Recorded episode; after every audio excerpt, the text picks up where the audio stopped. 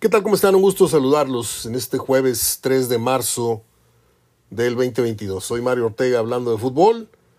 Bueno, pues ayer Tigres no se topó con pared ni mucho menos. Tigres fue eh, víctima de sus propios errores. Vimos un gran partido de fútbol.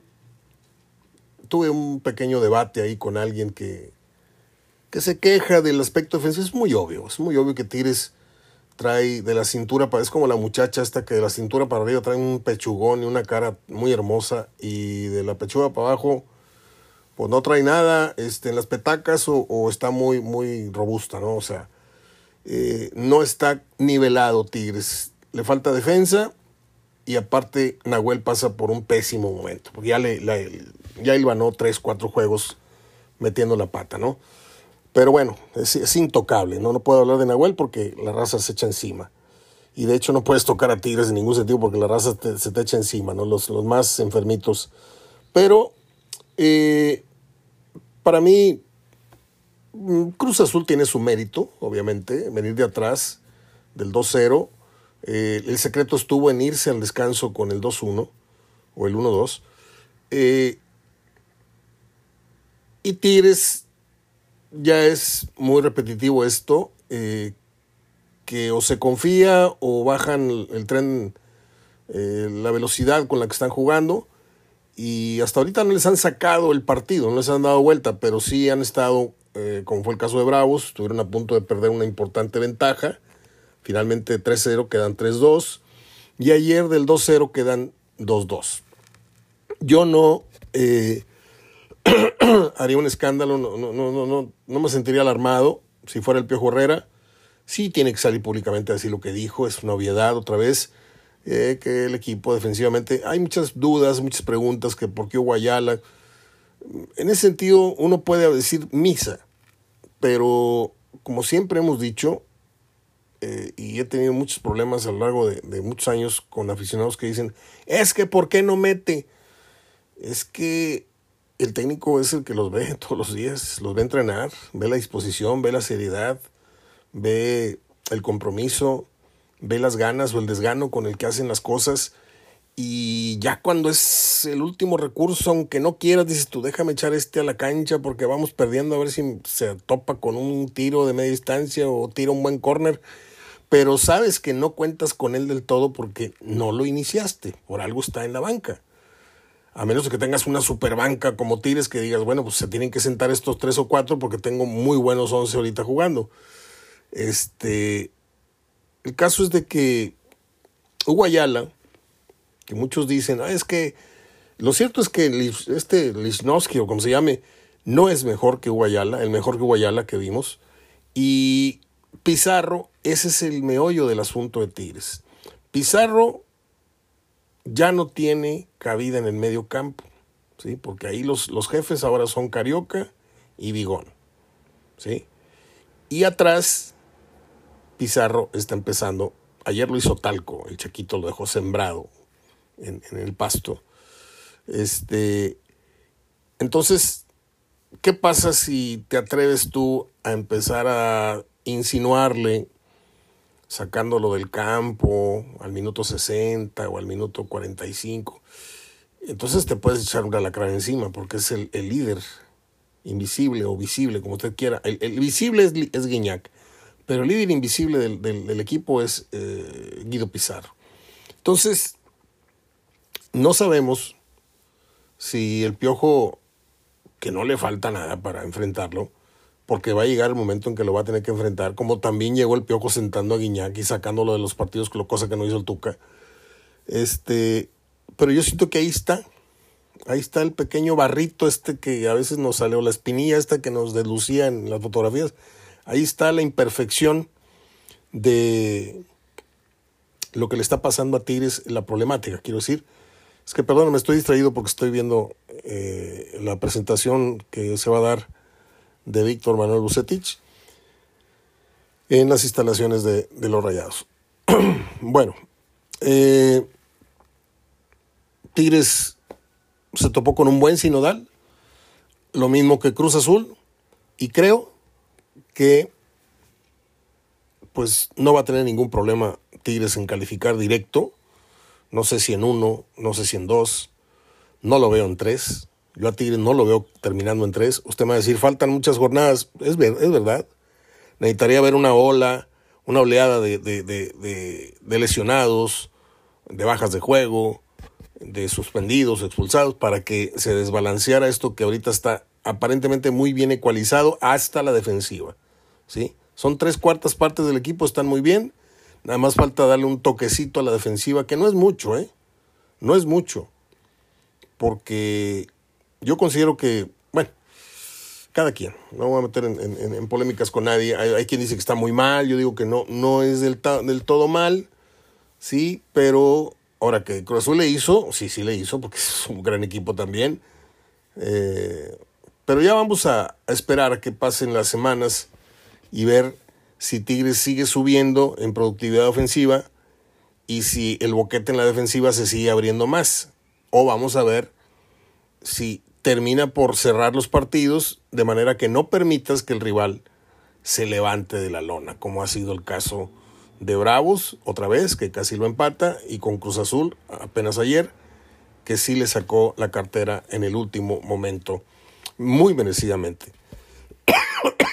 Perdón. Eh, vamos con lo que sigue. No sé qué sigue, pero vamos a ver si tenemos eh, busqué a Goyo Cortés, me dejó plantado Goyito, dijo ahorita te regreso la llamada, pero estaba ocupado haciendo una reparación casera y yo creo que se le olvidó, no hay ningún problema. Y hablé con Gerardo Gutiérrez, él no puede estar con nosotros los jueves porque yo tengo que conversar con Gerardo para grabar con él a las seis y media, siete de la tarde y obviamente esa charla va para los jueves, va, va para los viernes. Entonces ahorita tengo pactada una llamada con Fernando Almirón hasta Buenos Aires, Argentina. Vamos a ver si se da. Y si no se da, pues no se dio. Y ya me fui yo solo hablando. Y no pasa nada, porque pues inicialmente yo he hecho mi programa entero de una hora mm, yo solo, pero les quise empezar a dar opciones de otros analistas, cosa que me ha parecido, eh, la han ustedes recibido muy bien la, la propuesta de los ya varios eh, comentaristas que componen la barra de, de, HDF Radio, como lo son Goyo Cortés, como lo es Verdirame, como lo es Díaz Ábalos, como lo es El Jalapa, como lo es Fernando Mirón y como lo es eh, mi querido Juan Reinaloa. Entonces vamos a lo que sigue, ¿les parece? Es el jueves 3 de marzo de el 2022. Hoy cumple años el lujo de México. Para los que son melómanos, para los que saben de música, cumple 89 años don Marco Antonio Muñiz.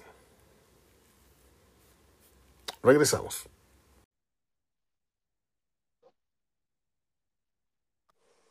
Bien, estamos ya conectados con Fernando Almirón hasta Buenos Aires. Querido Fer, ¿cómo estás? ¿Cómo andás, Mario? Saludos para vos, para toda la audiencia. ¿Cómo estás? Todo bien acá, todo tranquilo, eh, con salud, todos en casa, gracias a Dios. Espero que allá también. Eh, novedades, novedades, Fer. Eh, bueno, estuve siguiendo un poco. Una de las cosas importantes es que ya a partir de la semana pasada, la semana anterior, se volvió a transmitir la Liga Mexicana, aquí el fútbol mexicano, por televisión en Argentina, porque estaba hace un tiempo, ya unos años, que no se transmitía. Fox es eh, creo que Fox es el que está transmitiendo en este momento eh, los partidos de, la Liga Mexicana. Y bueno, nos hemos enterado que el Monterrey tiene nuevo DT, Juan Manuel Bucetich. Sí, en estos momentos está hablando Bucetich para la televisión nacional.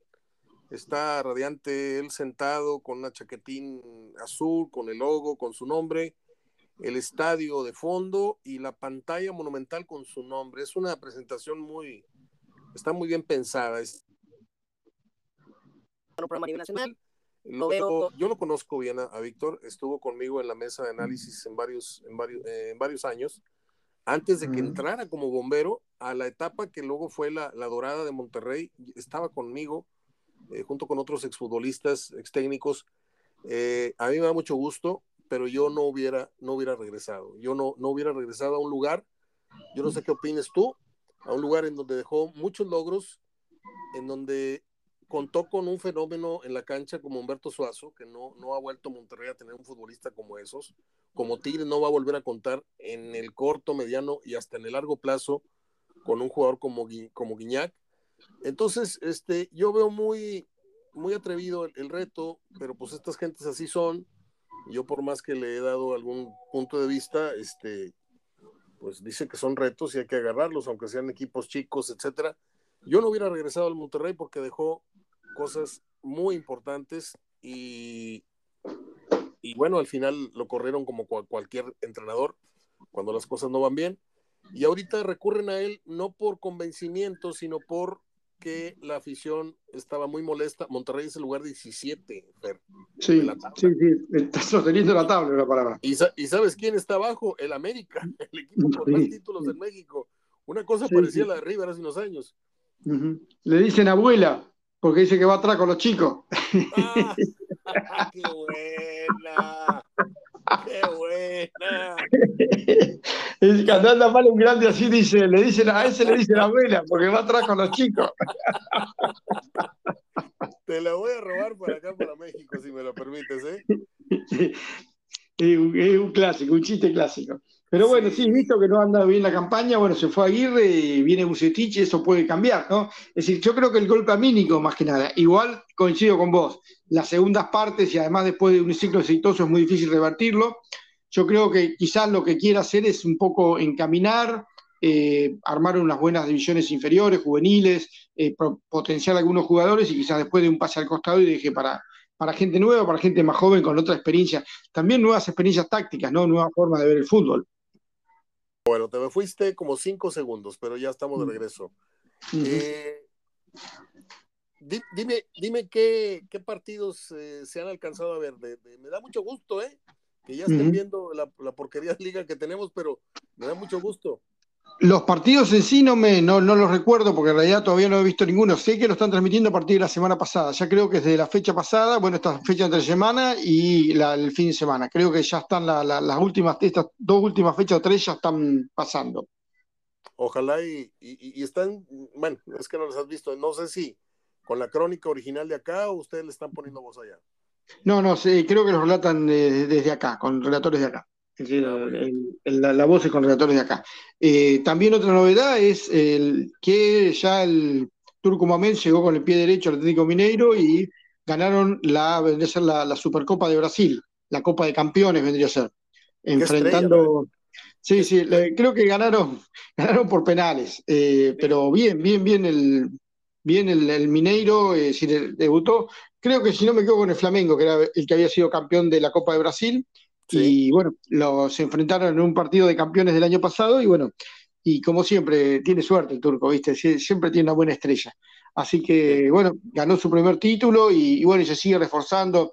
Ahora acaban de cerrar el pase de Cristian Pavone, delantero de, Boca, que estuvo en un momento por ir a Cruz Azul y que estuvo, está en conflicto con Boca, está colgado, se podría decir. Eh, estuvieron hasta el último momento negociando ver si se iba ya ahora para la Copa Libertadores a Mineiro. Boca no le gustaba mucho la idea tampoco quería como premiar al jugador que tuvo para ellos un mal comportamiento, entonces lo van a dejar, como que dice, colgado hasta el mes de junio, cuando se le termine el contrato, y ahí firmaría por una cifra bastante alta con Atlético Mineiro y a Boca no le va a quedar un peso. Pero bueno, son esos conflictos que se han armado este año, varios clubes del fútbol argentino lo han tenido y bueno, y, Boca lo, lo, ha tenido con, con este caso de Pavón. Dime una cosa, los bonos de Mohamed suben y suben y suben gana títulos en México, gana títulos ahora en Brasil, en Argentina ya ganó cosas. Eh, eh, ¿Son mis nervios o Mohamed tendría cada vez más posibilidades? No sé si le interese, pero tendría cada vez más posibilidades o no de ser candidato a dirigir la selección argentina. Y yo creo que sí, yo creo que sí. Después de. Lo que pasa es que el principal candidato sigue siendo Gallardo, ¿no? sí, pero Gallardo, Gallardo, Gallardo, Gallardo, Simeone siguen siendo los dos principales candidatos para la selección si alguna vez se va Scaloni. Ahora, si a Scaloni le va bien en, el Mundial, no se va más. Sí, no se va más. Es decir, está en un lugar deseado por él, eh, dentro de todo tranquilo y, y, con viento de cola, como que diría, ¿no? Sí, sí. Eh, así que sí, pero sí, sí, sí, yo creo que Mohamed es uno de los técnicos así de, renombre que puede llegar a la selección. Sí, sí, Pochettino puede ser el otro, según como le vaya al PSG, ¿no? Eh, pero Gallardo, sí, sí, bueno, vamos a ver, por eso te digo, cómo le Pero no, igualmente va, es decir, es un va a conseguir trabajo enseguida en cualquier club europeo y, siempre es un, es un, técnico que está en la mira. Pero, pero sí, Mohamed en este momento y cómo le ha ido. También eh, creo que fue un anuncio el de Tite de, que va a dejar de dirigir la selección brasilera. ¿Se animará Brasil a contratar un técnico extranjero? Eso también es otro de los, de los términos, ¿no? Y por ahí anda dando vuelta Hernán Crespo con ganas de dirigir también. Le ofrecieron ir a Nacional de Medellín, no aceptó. Yo creo que Crespo está esperando River o está esperando algún club grande de, Brasil que lo llame para, dirigir. Y también sería una chance. ¿eh? Eh, un, día, un, día leí yo, un día leí yo, Fer, perdón, que eh, yo sé que el Pep ahorita está, es rey allá donde está en Manchester, pero yo leí que el Pep dijo que si un día dirigiera una selección que no fuera la de España, le gustaría dirigir Brasil. ¿Se animarán? ¿Se animarán? Bueno, al portugués este Jorge Jesús le fue muy bien en Brasil también cuando vino. Claro, eh, Y sería también otra opción, ¿no? De traer algún técnico europeo a dirigir. Pero yo creo que por la idiosincrasia del fútbol brasileño y todo, no, no le van a dejar el, cargo de DT a un no brasilero. Me parece a mí, ¿eh? Eh, se van a hablar con Rogero Ceni, con algún técnico de los que están en este momento, es decir, en la, en la I peleándolo, eh, pero no, no, no, van a, no van a tener un técnico de afuera, me parece a mí. Es una selección que no. Como Argentina, Argentina también, es decir, ha, traído, si te podés pensar por ahí, San Paoli es un técnico extranjero porque nunca había dirigido acá, había estado solamente en Chile o en el exterior. Pero bueno, era argentino, es decir, conocía más o menos el fútbol argentino. Eh, pero si no, de, siempre fueron técnicos que primero pasaron por algún equipo de acá y que después estuvieron eh, también eh, dirigiendo afuera para llegar a la selección. Y el caso de Scaloni, bueno, es un caso muy raro porque no dirigió nunca. la primero que dirigió fueron los infantiles y los juveniles argentinos y ahí pasó, se quedó con el cargo. Pero bueno, tampoco es decir, es un jugador con muchos años en la selección y con muchas citaciones, con muchos partidos, entonces también tenía a su, como que dice, en su lomo, eh, haber disputado mucho con la selección argentina, ¿no? Pues a mí no me sigue pareciendo el técnico idóneo Scaloni para Argentina, pero ya, ya, ya libró la etapa difícil y ahora está, eh, como dices tú, eh, acá, acá, decimos, va en caballo de Hacienda. Ahora, ¿tú crees que... Ah, bueno, te quería, te quería preguntar que las reacciones de, del cese de Bielsa con el equipo Leeds.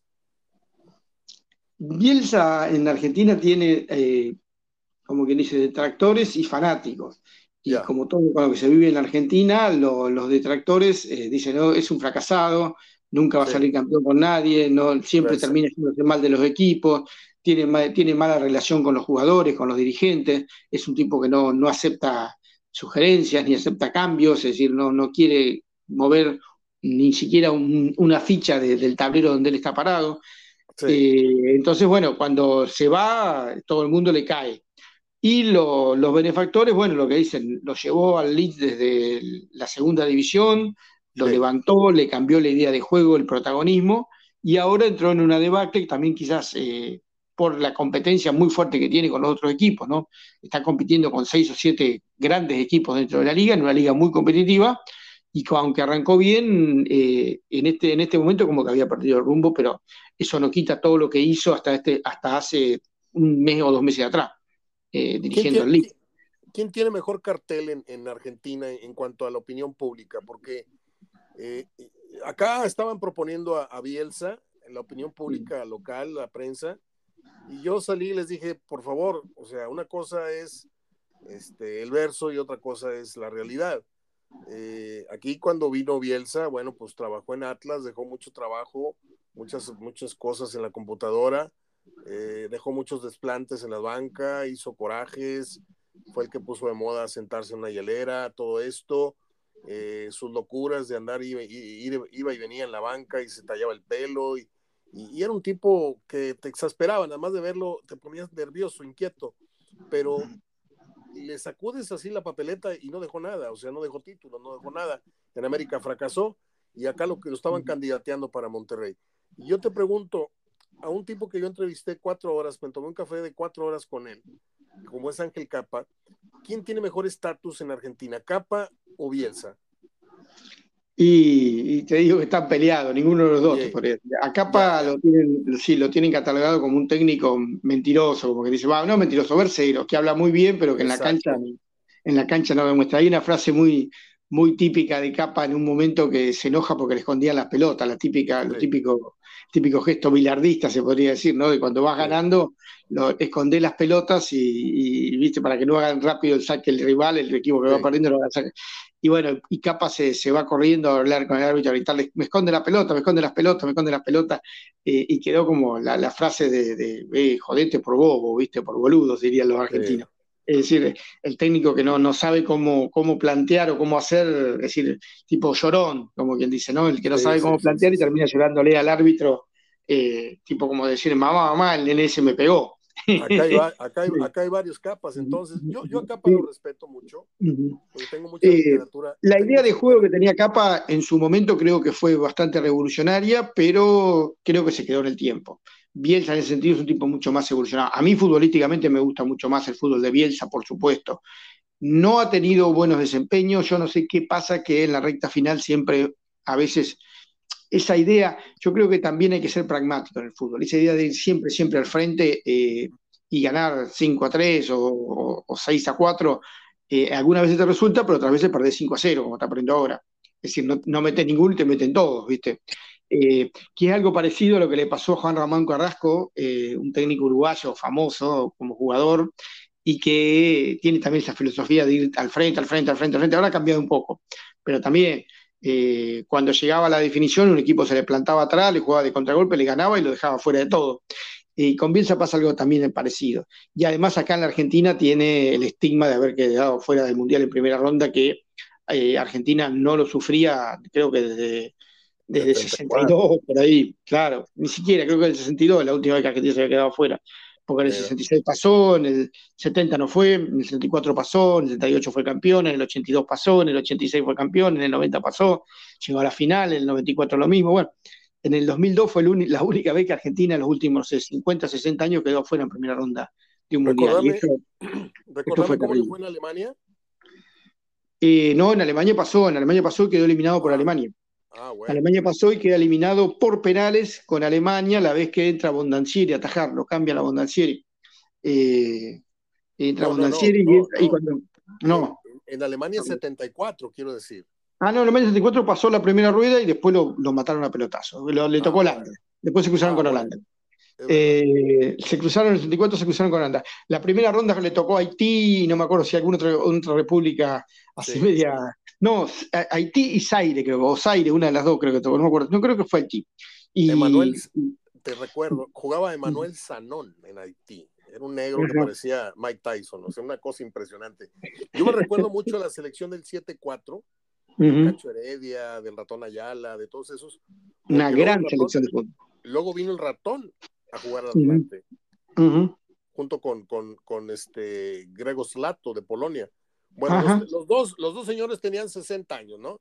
Completaban 60, 70 años en la cancha y eran los jugadores más rápidos y más letales que había en el fútbol mexicano y eran los más veteranos en su momento, ¿eh? Vos imaginate que la selección del 74, eh, para mí, como equipo, no sé si no era mejor que la del 78. El tema era que hasta ahí había grandes problemas con los técnicos, ningún técnico duraba mucho. De hecho, eh, la selección creo que la lleva Cap, después un técnico brasileño Cap, que era técnico de Platense, después de varios, de varios eh, renuncias y se le habían ofrecido a Subeldía, que en ese momento todavía estaba en la, en la palestra con estudiantes, no, no la había aceptado, se fue, bueno, eh, no tenía técnico. Eh, la selección todavía no, no, tenía, no había, no había la idea de que, un estaba un DT Argentina para llegar a, a, jugar bien un mundial.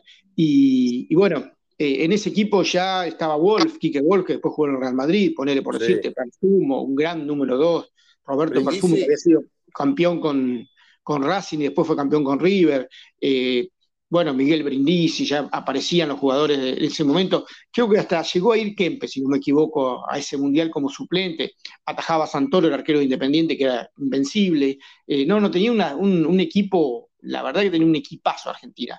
Y bueno, sí, la experiencia de allá, yo creo que todavía estaba con, Casimiro Yazalde, es decir, Yazalde que además fue botín de oro en Europa jugando para el Sporting de Lisboa, es decir, no, no tenía un equipazo Argentina. Pero bueno, eh, no, no tácticamente todavía era muy desorganizado. y eso lo pagaron cuando, cuando lo enfrentaron a Holanda, Holanda lo pasó por el río. Eh, creo que le había tocado con Alemania, Alemania Oriental, Argentina, y habían empatado. Le había ganado creo que Haití o a no me acuerdo cuál de los dos. Eh, uno equipo chico, habían eh, perdido creo con Italia y había empatado con Alemania Oriental y pasa a segunda ronda y se enfrenta con, Holanda y ahí Holanda lo, eliminó. Llegó a la final. Yo tenía 13 años, Fer. Yo desde, desde, niño soy medio obsesivo para grabarme fechas y cosas. Me acuerdo del partido de las dos Alemanias que se jugó en Bonn, en Bonn, Alemania, y gana la oriental sobre la, occidental. Fue el gran triunfo de los alemanes, 1-0, sí, sí, ¿te acuerdas? Sí, sí, sí, sí, sí. Que fue como la caída del eh, muro, algo así, una cosa tremenda futbolística. Pero después pasó a Alemania.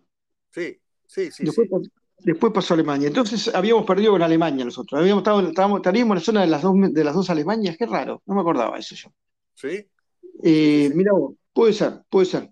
Eh, yo creo que empatamos con Alemania, me parece, no sé. Eh, habría que buscar después la estadística, pero sé que, en, en ese año pasamos.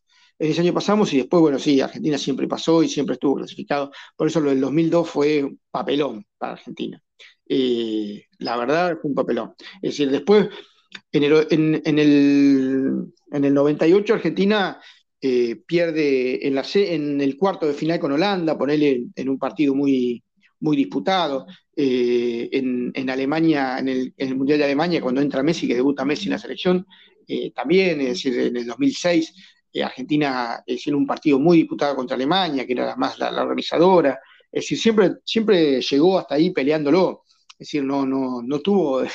Y, además la zona que le toca. Es decir, es difícil. Una, a Bielsa le tocó una zona difícil en serio, con Inglaterra y con Suecia. Uh. Es decir, le toca, le toca en, cuando fue el Mundial de, del 2002, fue, creo que Corea-Japón, ¿no? si no me equivoco, eh, le toca eh, con Suecia, con Inglaterra, el famoso partido final, es decir, Argentina pierde con Suecia y tiene que ir a, definir con Inglaterra y empata con Inglaterra y, por diferencia de gol pasa Inglaterra o pasa Suecia, no me acuerdo cuál de los dos, era, creo que Suecia era que quedó segundo. Eh, el famoso córner que va a tirar caminando Verón y que todos decían que Verón fue para atrás porque jugaba en Inglaterra en ese momento y no, se, no quiso ganar la Inglaterra. Y de ahí lo, lo, lo tiraron de traidor y de vendepatria y todo. Eh, Verón jugaba así, Verón jugaba, es decir, era un tipo pachorra, como dice, no era un, loco de salir corriendo a tirar un córner. Es decir, lo hizo siempre y bueno, pero también esa selección jugaba Simeone, jugaba Maxi Rodríguez, tenía un, tenía un equipazo. Es decir, Argentina tiene un equipazo también. En ese Bastituta, Crespo, arriba, que Bielsa nunca los quiso poner juntos. Otra, otras grandes polémicas de siempre. Eh, o jugaba Batituta, jugaba Crespo, nunca jugaban juntos. Zanetti en el fondo, Ayala. Uno tenía una selección bárbara. ¿Quién mejor? Para ti, ¿quién mejor? Eh, ¿Crespo uh, o Batistuta? No, Batistuta. Batistuta para mí era completo. Batistuta lo he visto jugar incluso acá en Argentina antes de irse, ya era un delantero que mostraba. Son diferentes tipos de delantero, ¿no? El Crespo por ahí era más, más pescador, pero Batistuta se, se, hacía de la pelota para ganar, para ganar eh, el espacio, era muy, muy vivo para ganar los espacios, para acomodarse, era mucho más ágil, más rápido, más, más inteligente para eso, ¿viste? Crespo era un goleador nato, de esos que tienen olfato de gol y, y llegaba y le empujaba, como quien dice. Pero no, no, para mí Batistuta, eh, de los delanteros que han pasado por Argentina, es el mejor de los últimos años. Después de Kempes me parece que es el mejor. Te voy a hacer una pregunta con todo respeto que te tengo, porque acá y allá y acullá, eh, la versión es, y te estoy hablando del Mundial del 78.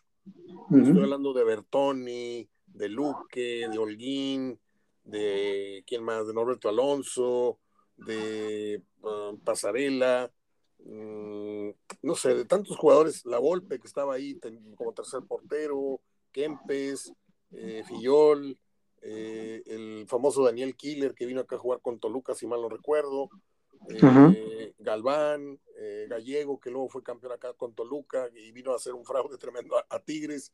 Era, un equipazo, pero dime una cosa, ¿qué sabes tú de la versión aquella del famoso partido de Argentina con Perú, en donde tenía que meter seis para seguir avanzando. Y, todas las demás versiones de, que fue un título, estaban bajo la, opresión del, de la dictadura y todo, toda esa historia la conocemos, pero ¿qué tanto de corrupción hubo o no hubo en ese título obtenido por Argentina en el 78. Eh, y ese partido es muy sospechoso. Ese partido, ese 6 a 0 es muy sospechoso. Esa clasificación es muy sospechosa. La verdad que, que sí, por la forma como se dio, por cómo jugaba Perú, tenía un gran equipo. No te olvidé que en ese momento clasificaba, está bien, Argentina ya estaba clasificado, porque se clasificaban creo que dos equipos de solamente de Sudamérica. Y Perú le, lo sacó a todos, lo sacó a Colombia, lo sacó a Uruguay, lo sacó a Paraguay. Es decir, clasificaron Brasil y Perú nada más al Mundial por, por la zona sudamericana. Argentina como organizador, por supuesto. Eh, Brasil ya no había sido campeón, con lo cual tuvo que clasificar, tuvo que ganar la clasificación. Eh, Perú en ese momento con Chumpitaz, con Oblitas, tenía, tenía un equipo importante. Es raro, es muy raro, muy, muy raro. pero eso fue la primera ronda. Después Argentina no creo que haya tenido ayuda ni contra Francia, donde ganó bien, ni, ni contra Holanda. El último partido fue terrible, con tiros en los palos, salvada de Fillol. Una jugada. Yo creo que Holanda no lo, no lo sobornaron. Eh, y ahí yo creo que también, yo creo que ahí también eh, lo ayudó mucho Argentina. El cambio, yo creo que había un recambio generacional en Alemania. No te olvides que Alemania se estaba yendo Beckenbauer, ya eran jugadores grandes. Eh, ese, recambio, es claro, ese, ese recambio generacional que después en el 82 lo ves en Alemania que llega a la final nuevamente, lo ayudó a Argentina y también eh, Brasil estaba como conmocionado. No te olvides que Brasil estaba en la, misma, en la misma selección que, en la misma sección que Argentina y contra Argentina Brasil la verdad no demostró nada en ese 0 a 0 que le permite a Argentina llegar a la final. Eh, en otro tiempo Brasil hubiese pasado por arriba a Argentina. Eh, Brasil también estaba, después de Pelé, el Brasil post-Pelé le costó también hasta el 82. En el 82 lo agarró y le ganó muy bien. Cuando ya aparecía Toledo Cerezo, Junior, o sea, con, otro, con, otra, con otra generación de jugadores. Entonces yo creo que Argentina justito quedó en ese medio, ¿no? En ese medio donde ni Alemania ni Brasil eran lo que habían sido hacía 8 o 10 años atrás, eh, o venían siendo. Eh, y aparecía este Holanda, que era terrible, y que también, sin Cruyff, yo creo que si Cruyff venía, hubiese cambiado mucho la historia en, en Holanda, ¿eh? Es decir, hubiese sido imparable. Sí, para los que no entendieron, los, los argentinos a Cruyff le dicen Cruyff. Cruyff, bueno, sí. Cruyff, muy bien. Eh, sí. Yo recuerdo, eh, eh, nunca se me va a olvidar el uniforme azul, porque me impactó mucho ver a Brasil de azul con blanco, en aquel memorable triunfo de Holanda 2 a 0 sobre Brasil, en, un, en un partido de los más violentos que yo he visto en un mundial. Se tiraron leña, pero a morir. Y ese día Brasil jugaba con un greñudo en la central que se llama Mariño, malísimo. sí. ¿Te acuerdas? Y jugaba con dos, tres negros. O sea, allí se empezó a, iba de salida Jairzinho, si mal no recuerdo, ya no traía mucho fútbol. Este, pero me decepcionó mucho Brasil después de haberlo visto campeón aquí en el 70 el Mundial de Alemania, estoy hablando 7-4, luego 7-8, este, y bueno, viene, viene ese cambio generacional. Sí, eh, estaba Roberto Rivelino todavía, que creo que fue el último mundial que jugó, estaba Dirceu, que era un jugador, un once muy bueno, pero sí, no tenía, no, tenía ese equipo, ese equipo grande de, Brasil, ese equipo de, estrellas que siempre tuvo, y que a partir del 82 lo volvió a tener. Dos cosas de Dirceu. Jugó en América, acá jugó en América, y el cambio de juego más hermoso que yo he visto alguna vez en un, en un partido de fútbol lo hizo Dirceu en la cancha del estadio universitario. Tiró un pase más atrás de la media cancha y la puso en la esquina del área chica de la portería donde iban a atacar. Fue un cambio de juego, pase a gol, impresionante nunca se me va a olvidar ese. Eh, yo estaba en el palco de prensa y, no sé por qué se me quedó grabada como una película. Ese, ese, y luego, aparte, la, estampa, cómo le pegó a la pelota, cómo viajó por, por los aires y, la pelota le cayó a Bill Faria en los pies y no sé si la metió o la echó para afuera, pero me quedó grabada como, una, como un tatuaje en mi, en mi, en mi mente ese trazo de Diceu que murió, murió desgraciadamente muy joven. Eh, esta selección del 7-8, ya que estamos en la nostalgia, eh, me yo, yo, una vez te, conté, ¿no? Que tuve una, fricción con Bertoni. Este, estaban tomando café de Beto, Bertoni. Eh, mm, ¿Quién más estaba? Bueno, estaba el, ruso Railovsky. Entonces estaba Fillol. Y entonces Fillol me dijo, cuando me veas ahí en el, lobby, abórdame para irnos a, otra mesa y hacer la entrevista. Ahí estaba Dunga también. Entonces me acerco y le toco, le toco el hombro a Fillol y, y Bertoni me dice, che, ¿no ves que, estamos platicando? Que no, tantito respeto, que la madre, eh, mierda, periodistas, que la madre. Dije, señor, vengo aquí con el señor porque me dijo que viniera.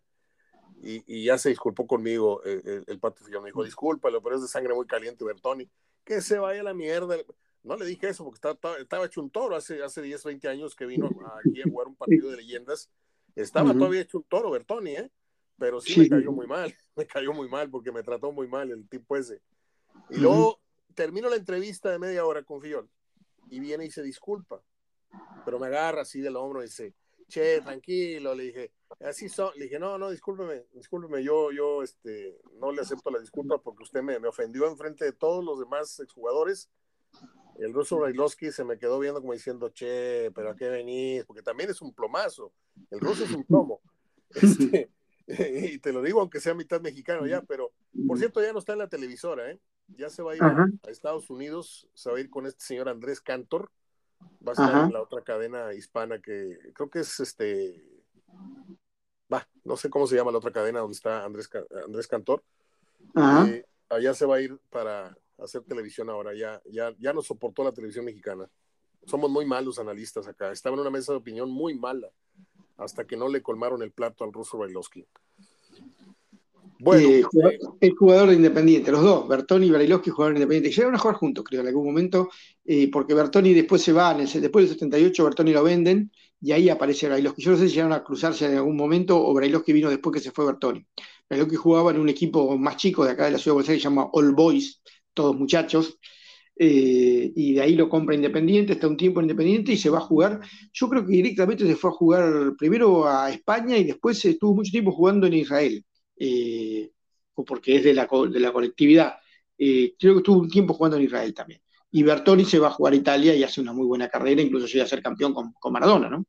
Y no volvió, no volvió a la selección. Bertoni, Bertoni estaba todavía, en la, creo que en el 82 llegó a estar y en el 86 ya no, ya no volvió le van a dar su manita de gato al, al, estadio de River, tengo entendido. Sí, sí, sí, sí. Eh, le van a, lo van a, vos decís porque lo van a renombrar. Sí. Sí, no, no, no sé si está cerrado ya el acuerdo comercial, pero le van a poner mucha plata para, para que cambie el nombre, sí. Y tengo entendido que también lo van a renovar, le van a hacer algunas mejoras. Están, están hace un tiempo también con eso, pero no, no da más el estadio ese, si mucho más no le podés hacer. Al contrario, si lo haces le sacás capacidad y River no tiene, eh, necesita más capacidad y es muy difícil agregarle capacidad a un estadio ya construido. Tenés que hacerlo nuevo directamente, tenés que hacerlo más grande, ampliarlo, qué sé yo. Lo mismo le pasa a Boca, Boca no puede darle, al contrario, Boca eh, se da el caso de que tiene eh, siempre mayor demanda de, de bancas de las que puede ofrecer. Es decir, Vos para, para, ir a ver a Boca tenés que anotarte en una lista de socios, eh, primero como adherente y después de ahí, en algún momento, si ya si arma un lugar, te pasan a socio pleno como para poder ir a la cancha. Es decir, no todos los que son socios de Boca pueden ir a la cancha. No todos tienen entrada para, para ver a Boca. Eh, ¿Cuántos plateas hay ahí? Y los, los, estadios acá no son muy grandes. El de Boca debe tener 50.000 lugares y tiene 40 y pico mil, 50. Y el de River 60, ponele. Eh, a tope y, vendiendo de más. Pero no tienen tanta capacidad. Y es el estadio más grande. No, no, no, no hay capacidad. Eh, se ve más chico el de Boca, ¿eh? Acá el de Monterrey tiene 50, 53 mil. Y me dices que el de Boca anda sobre los cuarenta y tantos. 44 o 50, sí, 44, 44, 50, también depende cómo lo, lo, tomes, si lo tomas como sentado, si lo tomas como parado. En realidad no lo puedes vender como parado, pero la gente se entra igual como parada y entra más de la que tendría que entrar por capacidad. Eh, no llega a los 50 para mí, Boca no llega a los 50, 40 y pico, 45 de tener. Pero le falta una tribuna. Es decir, no te olvides que tiene, son tres tribunas y la otra es una platea eh, vertical que es bastante, incómoda, para ver, con cabina de transmisión, con palcos. Y, hay uno que es a ras del suelo, que vos lo ves y eh, vos ves que la gente está sentada en mira a ras del suelo casi, al lado de los jugadores. Eso sí, casi. Sí, sí, los ves, al lado de los jugadores, pero sí, pero sí, sí, es súper incómodo y cerrado, caluroso, además, bueno. La verdad que no, no son cómodos los estadios argentinos. El River es el más cómodo de todos. Independiente lo dejó bastante bien, Racing también lo tiene bastante bien, pero no, sé, no es cómodo, no es cómodo para llegar, no es cómodo para, ver los partidos. Eh, hay muy, muy hay todavía muchas falencias para hacer, un, para hacer estadios de, un, país que compite, ¿no? Eh, no son grandes los estadios, no son cómodos. Yo, yo he estado en el Maracaná, he estado en el Morumbí, he estado en el Wanda Metropolitano, en el antiguo estadio de, Atlético de Madrid, eh, y se ve muy cómodo. El Wanda se ve bárbaro. El Wanda es un estadio que se ve bárbaro, ponele. Eh, bueno, el, Azteca ha estado, pero no he estado viendo partidos, he estado de visita, también se ve bárbaro y es inmenso, el Azteca es inmenso, es, es, imponente, eh, pero claro, pero bueno, eh, no, en Argentina no tiene buenos estadios, no, no hay ningún estadio que vos digas qué lindo, qué cómodo, qué, qué bien que se ve o, qué bien, qué fácil de llegar, eso también muchas veces se, va. las películas que a mí me gustan, hemos hablado tanto de las películas, hay varias de fútbol que se filmaron en Argentina. Eh, yo me di cuenta de la pobreza de estadios que tienen cuando en la escena esta del secreto de sus ojos, se da la escena de la persecución en las escaleras y que entró al baño y que lo andan persiguiendo y luego que se mete al campo y te das cuenta que son estadios del, de 1960, o sea, 50. 50, 60. Viejos, viejos. Viejo, viejo, sí, no, no, además corre. Bueno, el fin de semana el, tema de acá fue, fue el partido, no sé si llegaste a ver algún comentario, del, Independiente Boca, que se jugó en Avellaneda. Lluvia torrencial, pero torrencial lo que llovió. Eh, trueno, lluvia, unas fotos hermosas, ver la, tormenta sobre el estadio con las luces y todo. y en un momento la cancha no dio más, es decir, se llenó de agua. Pateaban la pelota y no corría. Es decir, la era tipo rugby, la tiraban para adelante y corrían todos atrás de la pelota como si fueran como cuando empiezan los chiquitos a jugar al fútbol, que uno patea y todos los demás corren, tratan de agarrarla. Bueno, así era.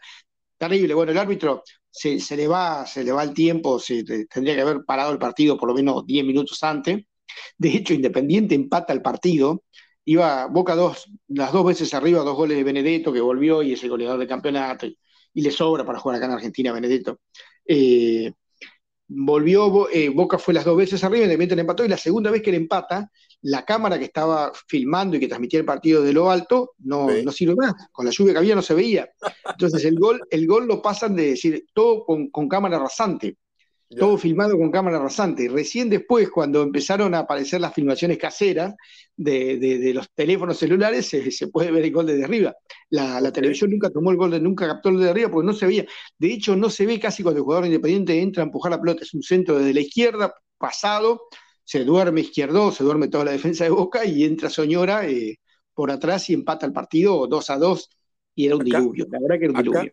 Acá hay una imagen semejante a lo que estás diciendo se jugaba León Monterrey en la cancha del TEC y estaba la noche normal. De repente se cerró el cielo y se dejó venir un chubasco, porque eso fue un chubasco, no fue una lluvia de, minutos, no. Fue una cosa de un. cayó agua como medio, 20 mm, minutos, 15 minutos, y justo se cobra un penal y lo va a cobrar Mohamed.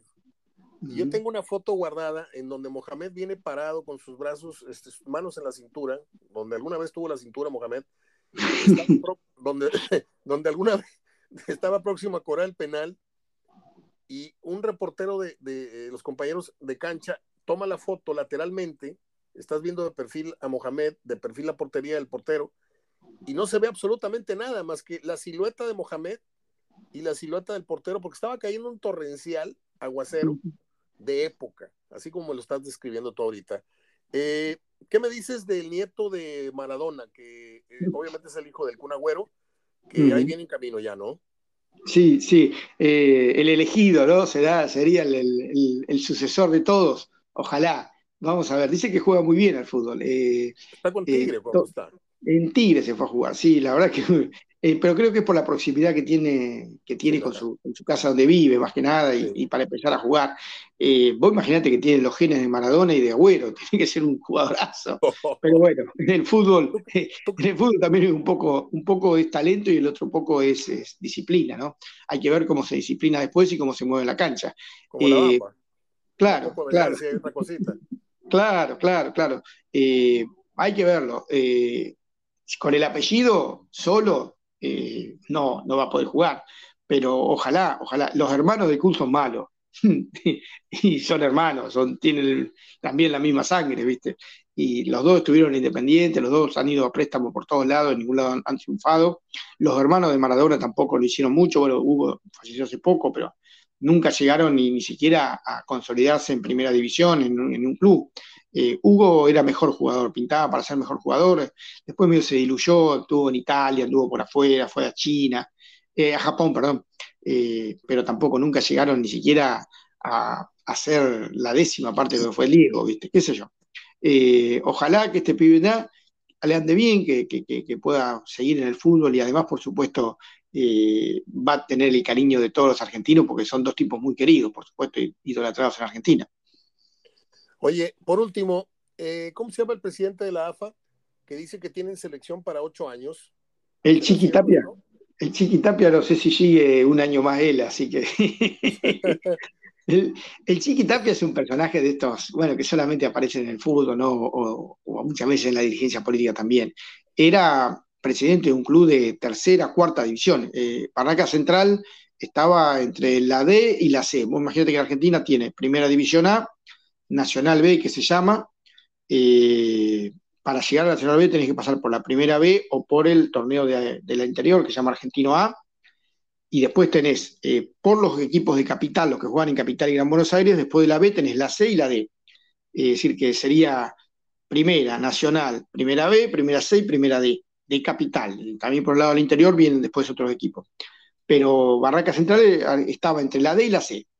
Eh, en un momento asciende, asciende a la B, de la B asciende al Nacional B y el año pasado termina, va, ahora en este campeonato último, termina cediendo a la primera división. Eh, es un, dirigente de barrio, de barrio, apoyado además por, por algunos dirigentes políticos fuertes, es yerno del presidente independiente, Hugo Moyano, un sindicalista de mucha trayectoria acá, del sindicato de camioneros, es decir, un tipo con mucha influencia política, y bueno, ahí llegó y medio en un momento también donde había una especie de, ¿cómo te podría decir? De, no, no había cabeza en la AFA después de la muerte de Grondona, quedó como una cefalía que fue cambiando, ningún, ningún presidente se pudo sentar. Y este Chiquitapia se sentó un día ahí y dijo, me gusta este lugar, me gusta quedarme acá. Y bueno, y empezó a tejer poder y, se ha quedado hasta ahora. La acertó, la acertó con escalón y le fue bien, es decir, eh, organizó un poco el tema del nivel selecciones, el nivel campeonato sigue siendo bastante desorganizado, pero bueno, también en eso lo nombró a un profesional, se podría decir, o a un gerente deportivo como Tinelli, que es un presentador de televisión con, que sabe mucho de números y de organización y esas cosas, no le ha ido bien, de hecho Tinelli ya deja ahora el cargo y algún presidente de los clubes más chicos está, está tratando de agarrar. En Argentina siempre hay como que los presidentes de los cuatro o cinco clubes más grandes no agarran la AFA. Es decir, ningún presidente de los clubes grandes agarra la AFA. Ni de Boca, ni de River, ni de Racing, ni de Independiente, ni de San Lorenzo, ni de Huracán, como quien dice, agarra la Asociación de Fútbol. Eh, se podría decir. Ahora están peleando el de Vélez, el de Argentino Junior, también puede ser otro de los candidatos, por ahí alguno del interior, pero, pero en realidad eh, el fútbol argentino siempre es como que le dejó es decir, como que Boca y River prescindieron de eso, lo prescindieron de manejar o los otros equipos no quisieron que Boca y River eh, estuvieran ahí, adentro. Entonces también eso a veces eh, salvaguarda, como quien dice, la integridad de los clubes más chicos, pero por otro lado también no es lo mismo dirigir un club chico que dirigir a, Boca y arriba, ¿no? Totalmente. Terminamos, Fer, te pregunto, eh, ¿ya viste la serie esta de fútbol Puerta 7? No, no, no me llamó mucho la atención. ¿eh? Me parece, me parece muy agarrada, muy, muy traída de los pelos, ¿viste? Una, historia muy, muy, juntando un par de historias así que, que, que anduvieron volando y sí que, o que pasaron, las trataron de unir, pero no, no me pareció interesante. Es decir, al, que los gusta, es una serie para gente que por ahí no le interesa el fútbol y que quiere ver una, es, más una serie policial por ahí que, que una serie deportiva en sí. No sé cómo estará la de Bilardo, la verdad no la he visto nada. Eh, lanzaron ahora una, una bioepic, como le dicen ahora, con la historia de Carlos Salvador Vilardo. Eh, no sé cómo estará, la verdad no, no la he visto todavía. Y sabes una novedad, está por salir una nueva película con Guillermo Franchella. Hoy casualmente la vi que estaba anunciando en Netflix, se llama Granizo. Y por lo que veo, eh, va a ser divertida también. él es un presentador de meteorólogo de televisión. Un meteorólogo de televisión que es muy famoso y popular y un día eh, eh, anuncia que el día va a estar hermoso y se viene una lluvia con granizo, rompe los autos, la gente se inunda las casas, qué sé yo, y bueno, lo, terminan, eh, como quien dice, en escarnio público, todo el mundo lo, lo putea, como quien dice, y, termina yéndose de canal de televisión, lo echan y bueno, y tiene que volver a rehacer su vida y se va como pareciera, por lo que muestran, se va a vivir al interior, donde conoce el típico, como quien dice, eh, habitante del interior, el típico, nosotros le decimos acá gaucho o paisano, pues se para y te dice, mira, las nubes vienen negras, en una hora va a llover y en una hora te llueve. Es decir, el, que conoce la meteorología desde, desde vivirla, desde la, desde la misma, desde la misma tierra, como quien dice. El pulso, sí, el pulso. Claro, y ese, y ese parece que, que lo ayuda a volver a ser famoso. Vamos a ver cómo está, pero pinta que es muy divertida y como siempre, él interactuando también es muy, muy divertido. Y de Darín no viene nada en camino, que sepas. Y ahí no viene nada en camino, pero tengo algunas películas que vos me habías pedido, hice los deberes, y eh, algunas películas que tengo para recomendarte o para ver que he visto y que me gustaron. Una se llama El Faro, que es hermosa. Esa película es hermosa, es del año 98, es una película bastante vieja. Eh, una historia muy linda de, eh, de, él, él, es como que se hace amigo de dos chicas huérfanas que están ahí, una Ingrid Rubio, la actriz española muy, muy, muy piola, además muy buena actriz, y Jimena Barón, que es una chica que hoy en día es cantante, famosa, pero en ese momento recién empezaba y una actriz muy joven. Eh, y él es medio el nexo entre ellas, las conoce, eh, vive en un faro, en un faro en, la costa de Uruguay, y las ayuda, como quien dice, las ayuda en la vida, como quien dice. Está muy buena esa. Después hay una policial que se llama La Fuga, que también te la recomiendo, sobre un caso real, que es la fuga de una cárcel aquí que estaba cerca de, acá la ciudad de Buenos Aires, y en la década del 30 se, fugan varios presos haciendo un túnel, escapando eh, de una cárcel, como te pones en medio de, máxima seguridad. Y está buena con un elenco multiestelar, ahí está Miguel Ángel Solá, algunos de los que yo te digo, para que te diga algunos más, pero son casi todos actores conocidos. Eh. Está mm, Gerardo Romano, eh, Patricio Contreras, Norma Leandro, Facundo Arana, que es un tercero pesaba, Alberto Jiménez, que es un actor español, bueno, Ginés Esteves, es decir, la verdad que es, una historia, bueno, y es la historia de, este grupo. Esa, de la fuga, perdón, Fer, esa de la fuga, ¿de qué año es? Y del 2000, 2001. Ah, no la he visto esa, no la he visto. Esa, es, buena y es interesante además cómo, cómo, plantea lo que era la época, la época de los anarquistas, ¿no? La época de, la gran revolución. Había algunos que eran políticos y otros que eran... él era un ladrón en realidad. Darín es un ladrón eh, profesional que trata de escapar. Después otra muy linda para ver, se llama Canchaca que también es del año 2002, eh, que es la historia de una familia que tiene que huir en la época de la dictadura, como no huir, pero esconderse con un chiquito y bueno, juegan al, al, al, TEG, al, famoso juego este TG. Eh, y, te acordás que en el TEG tenías que eh, copar la, la, península de Kanchatka. entonces, bueno, como ese juego infantil trata de, de, sacar, o bueno, es decir, de, sacar de la realidad, una especie de la vida es bella, pero a nivel de la dictadura argentina, contada sobre la dictadura argentina. Esa, esa película también es, muy linda.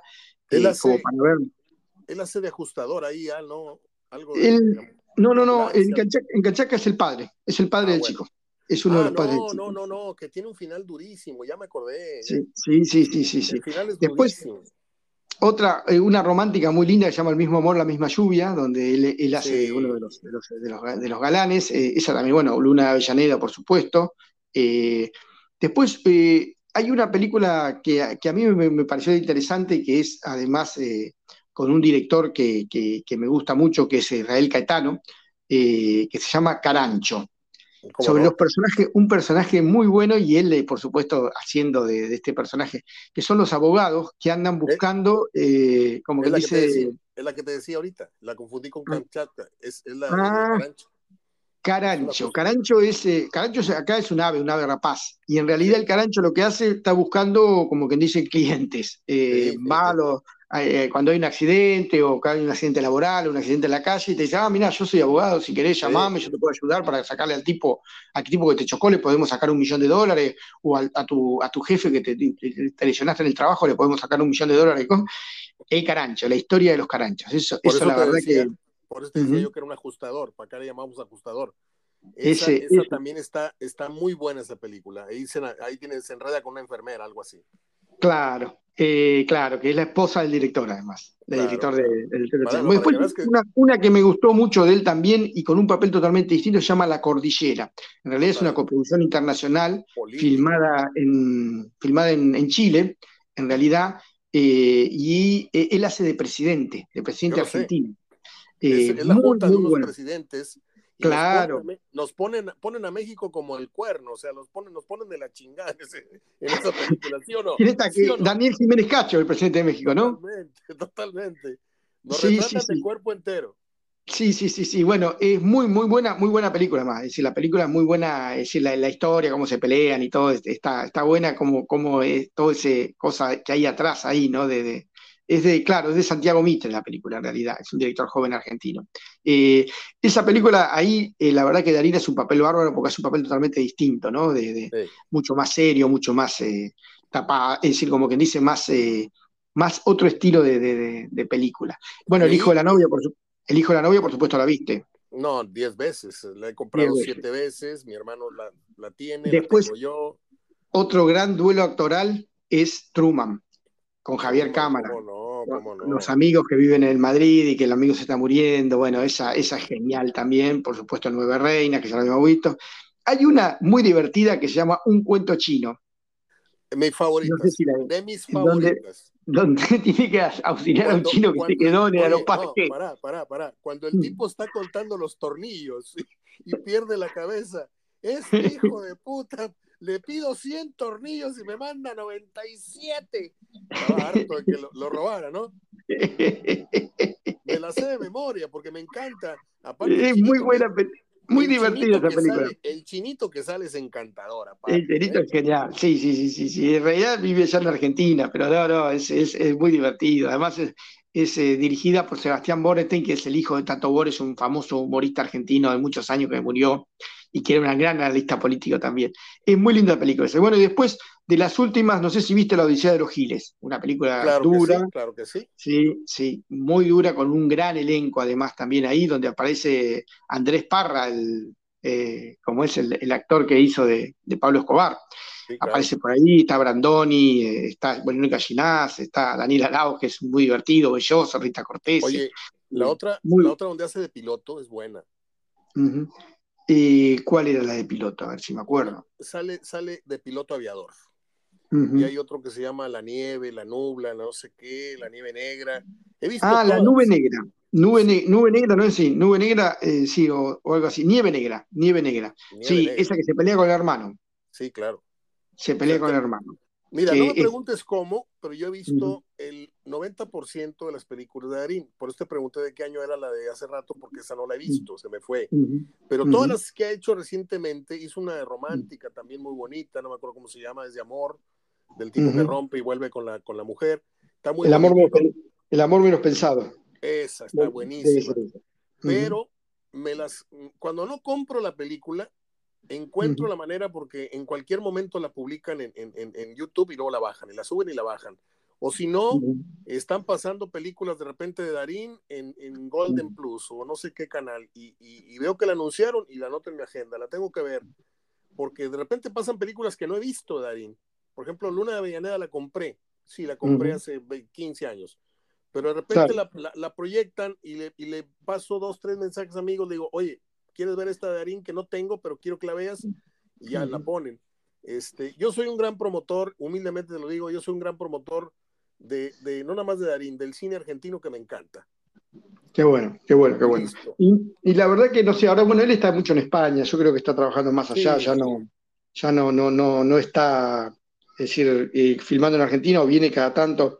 Y casualmente estos días, ayer lo vi que estaba, murió una chica actriz muy joven, todavía 54 años, y él había puesto algo como que lamentaba mucho, qué sé yo, así que se ve que está en contacto con Argentina, pero no, pero no, no está haciendo nada. El cine argentino está bastante parado, ¿viste? Después de la pandemia todavía no ha arrancado las grandes producciones, así que no.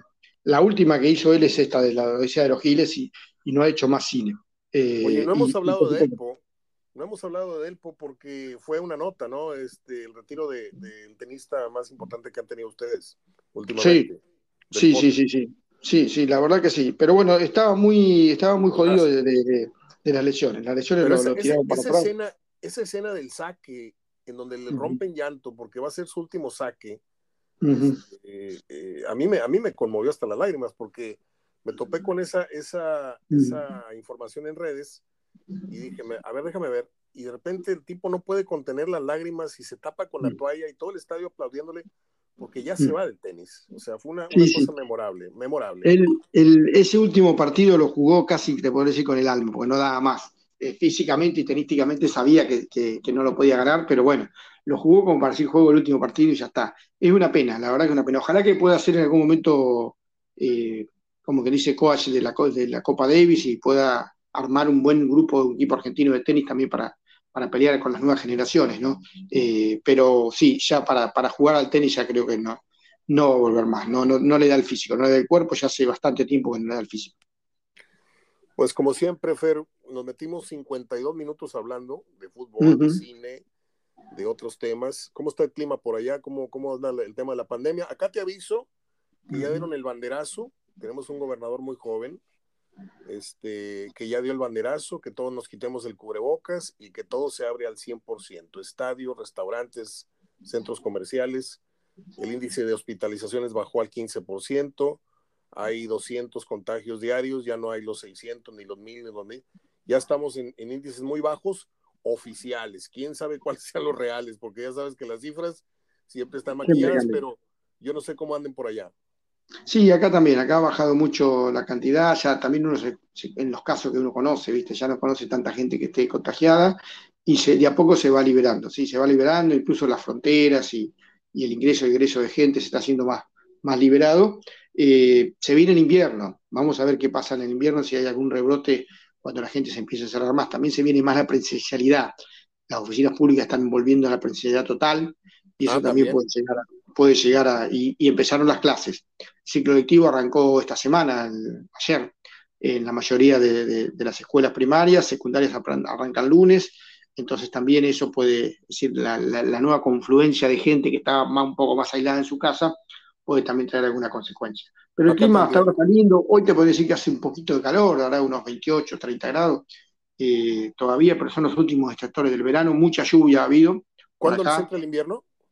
Y nosotros entramos en otoño ahora el 21 de marzo y el invierno para el 21 de junio. Así que, pero bueno, ya vamos entrando, ya a partir de mayo empiezan a bajar las temperaturas. Mayo y junio ya son meses fríos allá. ¿Y ¿Qué, razón me, ¿Qué razón me das de mi hermano? ¿Cuándo se van a ver ustedes o cuándo él va o cuándo vas tú? no, no, por ahora no, no, no, no va. Este año parece que no, no sé si va a ir a México nada más, pero no va a salir mucho. Pero bueno, por ahí capaz que si podemos hacer una escapada para nosotros, para, para la vieja Europa, como quien dice, estaremos viéndonos a mediados de año, no sé, o más para fin de año. Vamos a ver también, también estamos viendo eso, no podemos sacar pasajes ni nada hasta que no se vea bien la situación, el ingreso a los países, la vacunación, yo ya estoy con la tercera dosis, la familia mía también, pero bueno, si va a haber algún refuerzo más durante el año, ¿no? ¿Qué va a pasar? ¿Cómo va a seguir esto? Si van a venir nuevas cepas. Todo una incógnita, ¿no? Ya no se puede planificar un viaje a seis, ocho meses porque de acá a seis, ocho meses no sabes qué puede pasar. Sí, eh, Tiene que ser todo medio, medio sobre la fecha. Mario, te mando un gran abrazo, saludos. Gracias, Fer. Hasta la próxima semana. Cuídense mucho. Hasta la próxima. Chao, chao. Chao. Bien, pues ya mañana viernes, gracias a Dios, vamos a dar una repasada a las efemérides de este 3 de marzo. Rápidamente, hoy cumple 89 años don Marco Antonio Muñiz, que se retiró, el, el, que le llaman o le llamaron el lujo de México, eh, casi arriba a sus 90 años el señor, si mal no estoy, él nació en el 33, según mis archivos, eh, uno de los intérpretes más representativos de la música romántica de América Latina, en Puerto Rico es más querido incluso que aquí en México. Eh, comenzó él en el trío Los Brillantes, luego fue al trío Los Haces y en el 59 es cuando inicia su carrera como solista. Eh, ha sido reconocido en Hispanoamérica, en Estados Unidos, en España, en todos lados.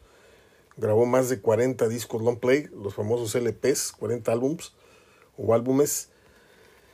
Y no está en el género o no está en el, en el grupo de los trovadores que yo, eh, como José José, o etcétera, ¿no?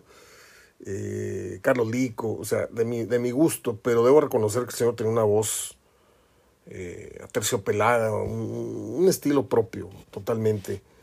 Eh, don Marco Antonio Muñiz, que se retiró de los escenarios hace algunos años, eh, por ahí supe que, los, que el Coque Muñiz fue el que le, empezó a sugerir que ya fuera retirándose de los, de los reflectores porque pues ya, ya había signos muy avanzados de la edad y en algunos shows ya le empezaba a fallar la, la dicción y la memoria de las, de las letras y todo esto. Eh, era básicamente eso. Perdón. Eh, mm, Fernando Colunga, cumpleaños hoy. ¿Quién sabe quién será? Es? No, sí sé quién es. Un actor mexicano de novelas. Eh, ¿Quién más? Ah, murió un día como hoy el actor cómico Lou Costello. Y murió Alfonso el Pompín Iglesias. Señor que también tuve la oportunidad de intercalar algunas, digo, intercambiar algunas palabras con él en alguna obra de teatro. Ah, pues vino con el Tenorio también, en una de las versiones de Tenorio me, me tocó estar con él ahí en cajas, como se dice en teatro, ahí tras bambalinas. Es un señor muy, muy, nunca se salió del personaje, era muy, pero muy simpático. Y a la menor provocación te soltaba su frase eh, de batalla, ¿no? Por ejemplo, llegaba el señor, la señora con un niño en brazos a pedir un autógrafo, una foto, y, sonreía, los abrazaba, la foto, paz, y se despedía de ellos diciéndoles, qué bonito familia, qué bonito. Era, era su rúbrica, era, era un señor encantador, la verdad. Eh, él se unió en pareja con la, ¿cómo le decían? La, la, la mujer esta que hablaba muy rápido. Bah, se me acaba de ir el nombre, lo tenía aquí en la punta de la lengua, ahorita a ver si me acuerdo eh, él murió en el 2007, eh, célebre comediante de un humor blanco, dice la ficha, pero no tan blanco, porque desgraciadamente, y no sé si deba, porque no quiero manchar el recuerdo que muchos tengan, pero lo vi haciendo películas de ficheras ya en su parte final. Este, no diciendo malas palabras, pero pues ahí intercalando ahí escenas con mujeres de poca ropa la Taravilla, ya me acordé, la Taravilla eh, era su, su pareja y, nunca se casaron, vivían cada quien en su casa, este, eran pareja públicamente, pero hace poco vi un programa en donde ella venía explicando esa relación. Bueno, pues eh, hasta aquí el programa de hoy. Estoy grabando a las 2 de la tarde, no, a las 3 de la tarde con 33 minutos y estamos viendo la presentación en este momento de Víctor Manuel Bucetich lo veo con un semblante así no muy contento, yo lo conozco un poquito, y lo veo como que a la defensiva, lo veo como tenso, tiene ahí un sonriente señor Ornelas, este, que bueno, mejor me guardo ese comentario porque no, no, no, no es, no es muy ético, yo aquí estoy para hablar de temas periodísticos, no temas personales, y lo que yo opine del señor Ornelas en este momento y lo que yo opine del señor Vela y lo que son, son temas que yo me guardo. Pero ojalá y, y Víctor eh, no se haya equivocado. Eh, ojalá y Monterrey no se haya equivocado, eh, yéndose a la fácil por el tema del romanticismo.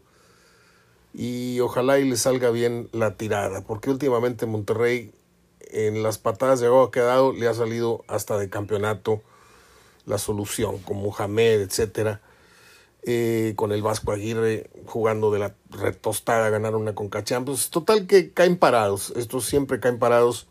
Yo espero que Bucetich, al cual tiene un sitio y un nombre muy bien ganado en esta entidad, como la tienen Tecos, como la tienen León, como la tienen en todos los lugares a donde fue a entregar un título, pero aquí fue su mejor época, lo sabemos.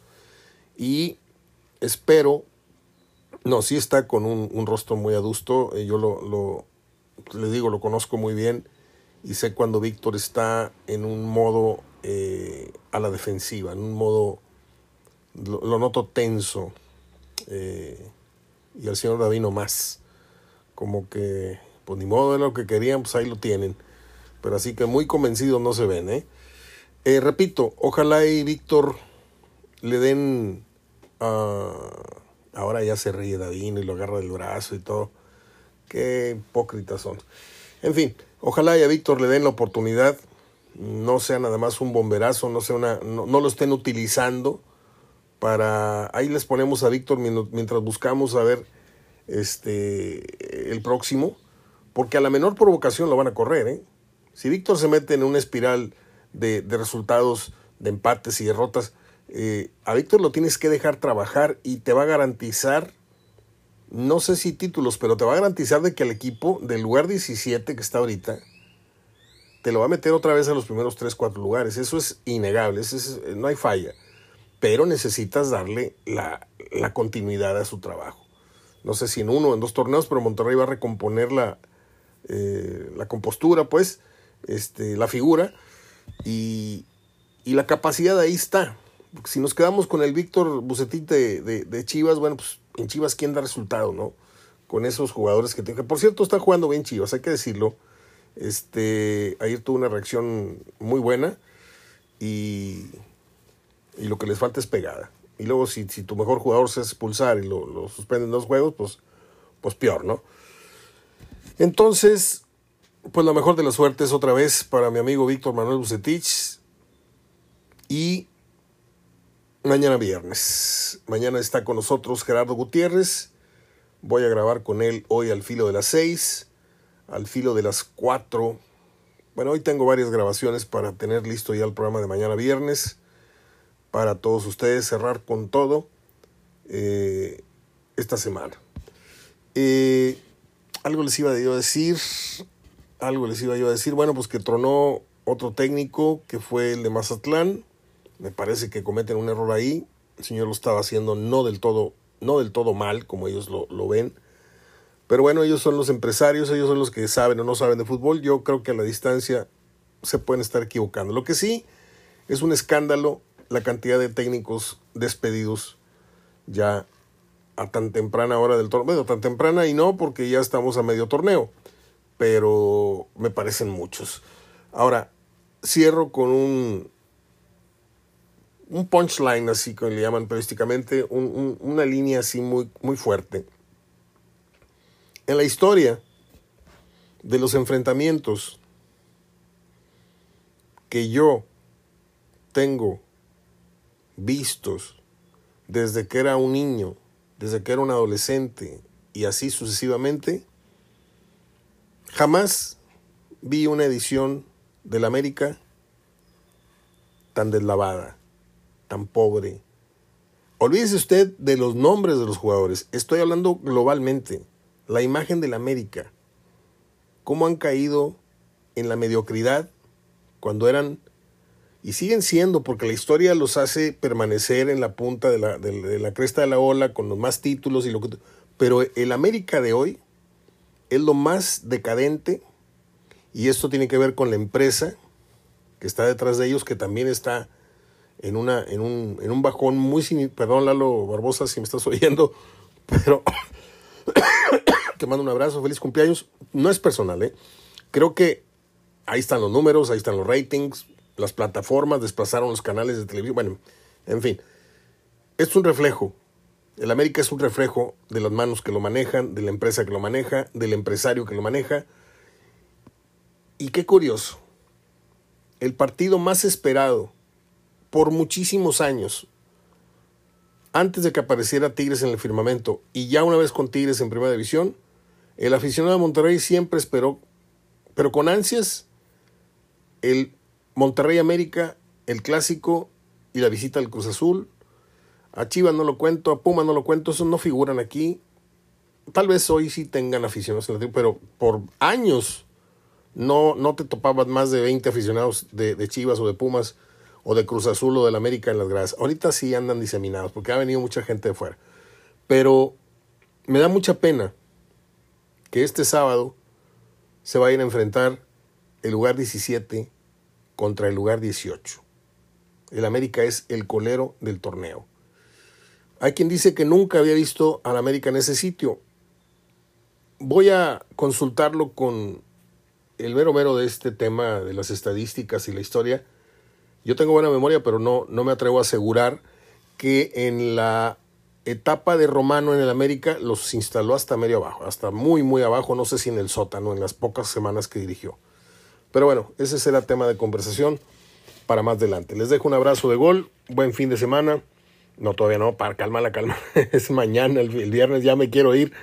Este, tenemos una salidita, tal vez a una quinta allá en Lampazos, probablemente, no es seguro. A lo mejor es este fin de semana, a lo mejor es el otro para relajarnos un poquito porque ha sido mucha, mucho estrés aquí y, mucho trabajo. Gracias a las personas que religiosamente, sin que yo les esté picando las costillas, me están haciendo favor de reportarse con los apoyos de HDF correspondientes a enero, febrero e incluso los que ya están adelantando eh, los apoyos para el mes de marzo. Y si tú, que eres amigo mío de mucho tiempo, te preguntas, oye, ¿de qué se trata? Pues consúltame, si eres mi amigo, apóyame. Si te parece que este trabajo que hacemos todos los días con Verdirame, con Goyo Cortés, con Gerardo Gutiérrez, con Díaz Ábalos, con el Jala Portega, con Fer Almirón y con otros que vienen en camino, si te parece que esto vale, apóyame. Te mando un abrazo. Y tan cuates como siempre. Los que no apoyen, que Dios los bendiga. Ahí cuando se tomen una cheve, este, brindan por mí. Eh, déjeme poner el audio de la conferencia de prensa porque quién sabe qué esté diciendo Bucetich. Pero yo lo veo muy, muy serio para hacer el regreso a la que fue su casa. Lo veo muy desencajadito a Víctor. Bueno, pues es todo. Abrazo hasta mañana.